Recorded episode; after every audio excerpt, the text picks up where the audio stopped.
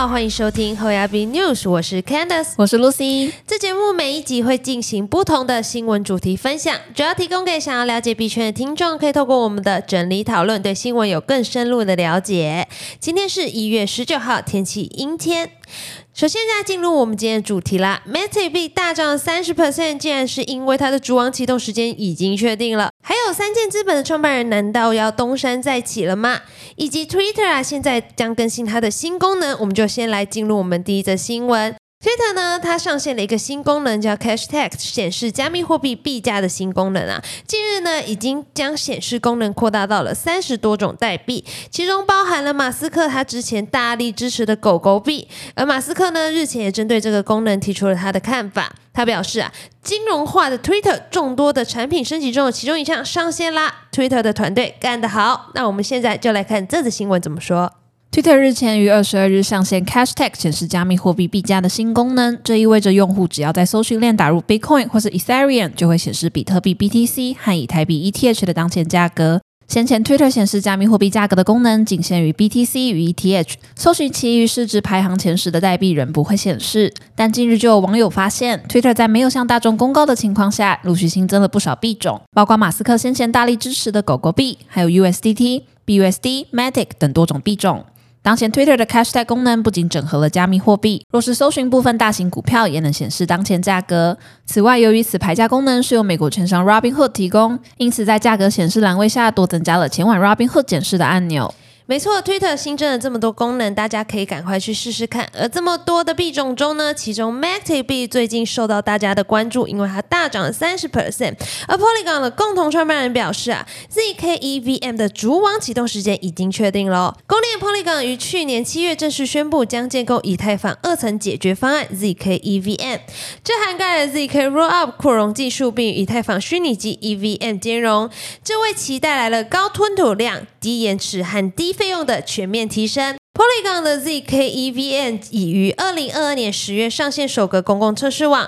十二月的时候启动了全面的安全审计，并且随着审计的进行呢，宣布上线的第二个公共测试网，这将是主网启动之前的最终测试网。而 Polygon 的共同创办人 Sandy Neuer 也在十二月底受访的时候透露啦，zk EVM 的开发进度，包括测试网的部署，已经超出了预期。我们来看这则新闻的报道。十六日，Polygon 社群再度迎来好消息。Sandeep n e w a l 在结束完 zk EVM 主网启动高级委员会会议后，发推表示已确定主网启动的日期，但目前尚未公布确切的日期，仅说明主网上线的日期很快就会到来。值得注意的是，Sandeep n e w a l 曾在 Polygon 的 zk EVM 上线消息宣布后，提及代币相关的问题。他表示，Matic 将成为所有 Polygon 网络的唯一质押代币，zk EVM 的 gas 费用将会默认设置为 ETH。而主网上线的日期逐渐明朗，也推动 Matic 价格出现大幅上涨的趋势。自二零二三年年初，Matic 报价为零点七五美元，单月以上涨约二十九点四四 percent，最高甚至来到一点零五美元。加密货币总市值也一跃重返前十名。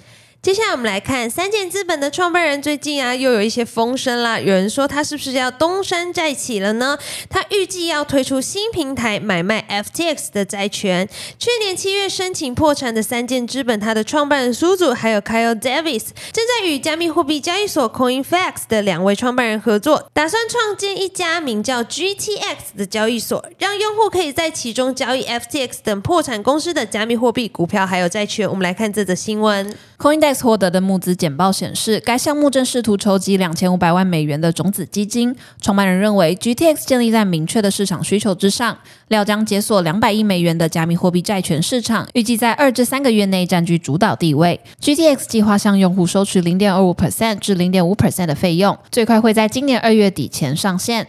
该简报指出，一旦债权交易吸引了足够多的用户，GTX 将开始允许其用户交易加密货币或股票，借此填补 FTX 垮台后留下的市场空缺。对此，苏祖已向媒体证实消息属实，但并未透露更多细节。不过，目前正在进行重组的 Coinflex 则是发文解释称，与三箭资本合作筹建的新交易平台不会被命名为 GTX，GTX 只是一个暂时的名称。Coinflex 表示，筹集到的任何新资金都将用于营运增长。我们坚信这将为 Coinflex 债权人增加价值。接下来，我们将地区回到了南韩首尔的政府，他在二零二一年底的时候宣布，将打造连接公民生活的元宇宙项目——首尔元宇宙 Metaverse Seoul 五年计划。在经过一年的开发之后呢，正式于十六号正式上线啦。它登录在 Google Play 还有 Apple Store 等应用商店。根据外媒报道，首尔市长吴世勋在新闻的发布会上对 Metaverse Seoul 做出了高度的评价，为它将成为公民新的重要社交媒介，并进一步的表示，首尔政府将继续提供稳定的生态服务，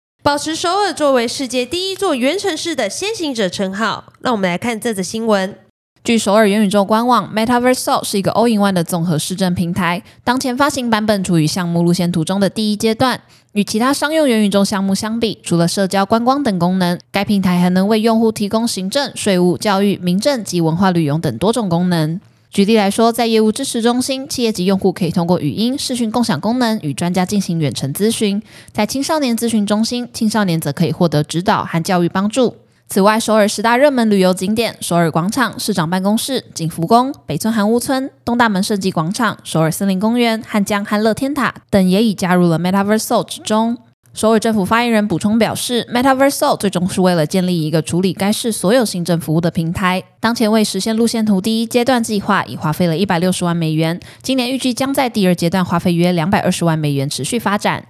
本节新闻分享就到这边结束了。如果听众有任何国内外新闻或消息，希望帮忙阅读，可以在下方留言告诉我们。过年期间呢，我们会停更一周，这边先预祝大家新年快乐！感谢你收听今天的会亚宾 news，我是 Candice，我是 Lucy，我们年后空中再见喽，拜拜。